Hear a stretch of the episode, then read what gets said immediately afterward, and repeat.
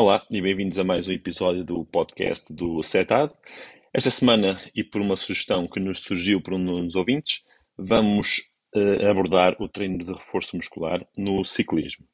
Se é aconselhado, se não, se durante toda a época uh, e em que modos é que deve ser direcionado esse tipo de treino e para que tipo de atletas.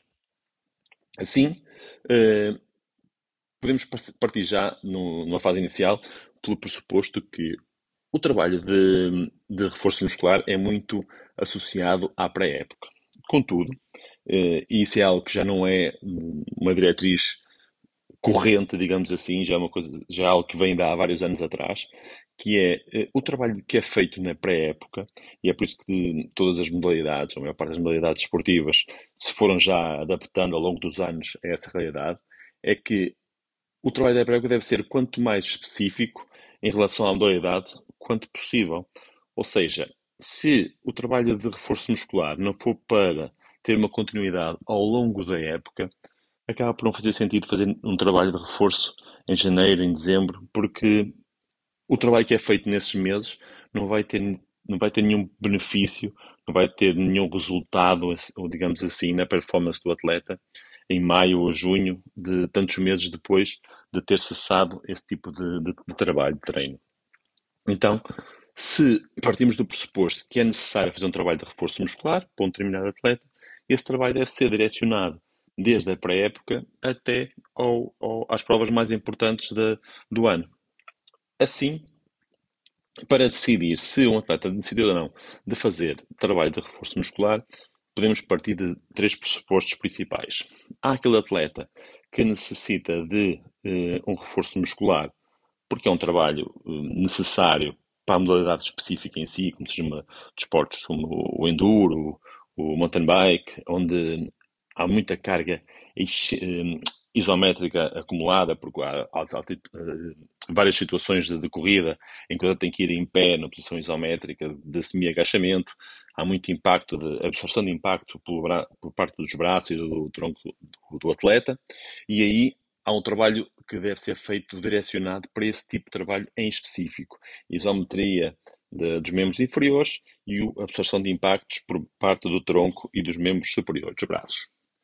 Depois, há a consideração do trabalho de, de força geral para aquele atleta que não tem uma boa postura na bicicleta, uma boa base, um bom core, porque se a gente for analisar ou decompor o trabalho da pedalada, o ponto de força, o ponto da alavanca onde sai a força para executar a pedalada é a anca. Assim, esse ponto, quanto mais fixo, mais forte for, mais eh, imóvel, digamos assim, mais força conseguimos imprimir na pedalada sem haver dissipação de forças, por assim dizer. Ou seja, um atleta, se calhar, por ter, uh, para dar um exemplo assim mais, mais, corrente, mais corriqueiro, de uh, um ganho de 10, 15 ou 20, até mais watts, uh, pode, pode só consegui-lo só por ter um core mais forte e não ter uma anca que cede, digamos assim, com um movimento de, de, de pedalada. Ou seja, a gente ao acionar uma perna e a outra, a anca não andar ali a balançar. Temos um, um core bem fixo, uma base fixa, a partir da qual exercemos a alavanca de força. Então, esse tipo de trabalho pode ser direcionado para os atletas que necessitam de reforçar essencialmente a base. Uh, base, core e tronco. Depois, temos os atletas que, uh, que necessariamente necessitam de reforço muscular por terem um peso abaixo da média e necessitarem de ganhos de força significativos, ganhos de potência significativos. E esse tipo de trabalho deve ser direcionado principalmente de acordo com a modalidade, ou seja, com os ângulos de contração muscular que o atleta depois vai encontrar quando vai para a bicicleta e quando vai fazer a repetição do gesto técnico durante milhares de vezes, treino após treino. Assim, eh, ainda podemos considerar a, a situação dos atletas que têm peso a mais e que um simples trabalho de força pode por si só acarretar uh, uh, por si só o, um ganho de, de, de, peso corporal. Que mesmo que consiga algum ganho de força com isso, um ganho de potência, o ganho de peso que, que vai subsequentemente acontecer poderá condicionar e até prejudicar a melhoria da performance. E nesses casos é mais aconselhado um trabalho até ou de reforço muscular direcionado para a otimização da perda de peso corporal, diminuição até também às vezes um pouco da massa magra e de, da massa gorda em uh, regiões do corpo onde é realmente supérfluo. Uh, então um trabalho completamente diferente de um trabalho específico para ganhos de força, porque assim uh, não vai prejudicar o atleta no aumento de, do peso corporal. No que respeita aos atletas, e vamos agora considerar no que é uh, o mais importante, ou o que é mais direcionado normalmente e mais uh, focado, é o trabalho de ganhos de, de força para aumento da potência do atleta ao longo do tempo. E assim, o trabalho normal de, de reforço muscular na pré-época é um trabalho geral, como se faz normalmente no, no, nas academias e no ginásio, de 12 a 15 repetições, duas a três séries, sendo os exercícios podendo, podendo ser realizados em circuito ou mesmo em séries. Com a motivação do atleta, acaba por não ser eh, demasiado importante esse, esse, tipo, de, esse tipo de abordagem. Depois, eh, ao longo da época, à medida que vamos avançando para os nossos objetivos, devemos procurar sempre e ter sempre em mente um trabalho de desenvolvimento da força resistente, ou seja, de bons índices de força, cargas altas, cargas elevadas e bastantes repetições, ou seja, de 20 a mais repetições em cada série. E podendo chegar até às 30 ou 40 repetições. Há, há treinadores até que, com determinados atletas, chegam até, por exemplo, às 50 ou 60 repetições entre cada série, com cargas altas. Por isso vai acarretar o quê? Vai levar a que o atleta solicite uma grande densidade de, grupo, de, de fibras musculares durante esse bloco de trabalho, com cargas elevadas e durante muitas repetições, que é a analogia mais correta para uma modalidade esportiva como seja o ciclismo, onde durante um treino nós temos milhares e milhares de repetições de gesto técnico e não eh, repetições curtas de 10, 12 movimentos de, de, de rotação completa da pedalada.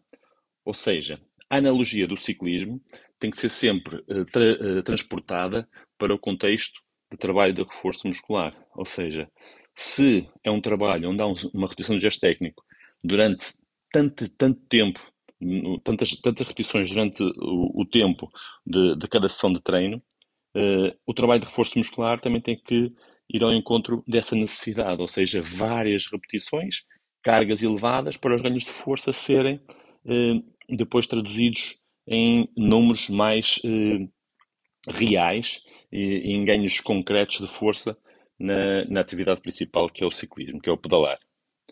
Por último, a última analogia que devemos fazer é o trabalho de força ser direcionado de acordo com os ângulos de contração que o atleta vai ter depois na prática desportiva.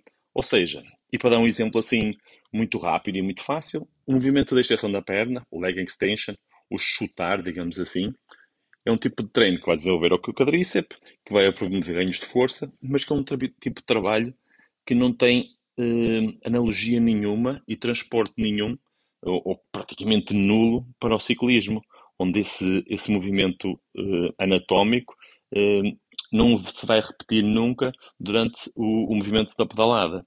Então devemos procurar antes exercícios como o agachamento, como os lunges, entre outros, que têm exatamente ângulos de contração que são exatamente, não são exatamente iguais, mas muito parecidos, e nós podemos condicionar para serem iguais com recurso a diferentes materiais, ao que o atleta vai encontrar depois na pedalada. E aí o transfer é imenso. E aí então é que devemos investir o tipo de treino que devemos incutir nos nossos atletas e que devem procurar desenvolver ao longo do tempo. Assim, uh, e fazendo uma, uma revisão muito rápida, identificar o tipo de atleta que nós temos, se realmente precisa de trabalho de reforço muscular. O atleta que tem muito peso pode ter um trabalho de reforço muscular muito específico e direcionado para perder peso e não para ganhos de força, porque isso pode acarretar uh, um aumento de peso e complicar em termos de performance.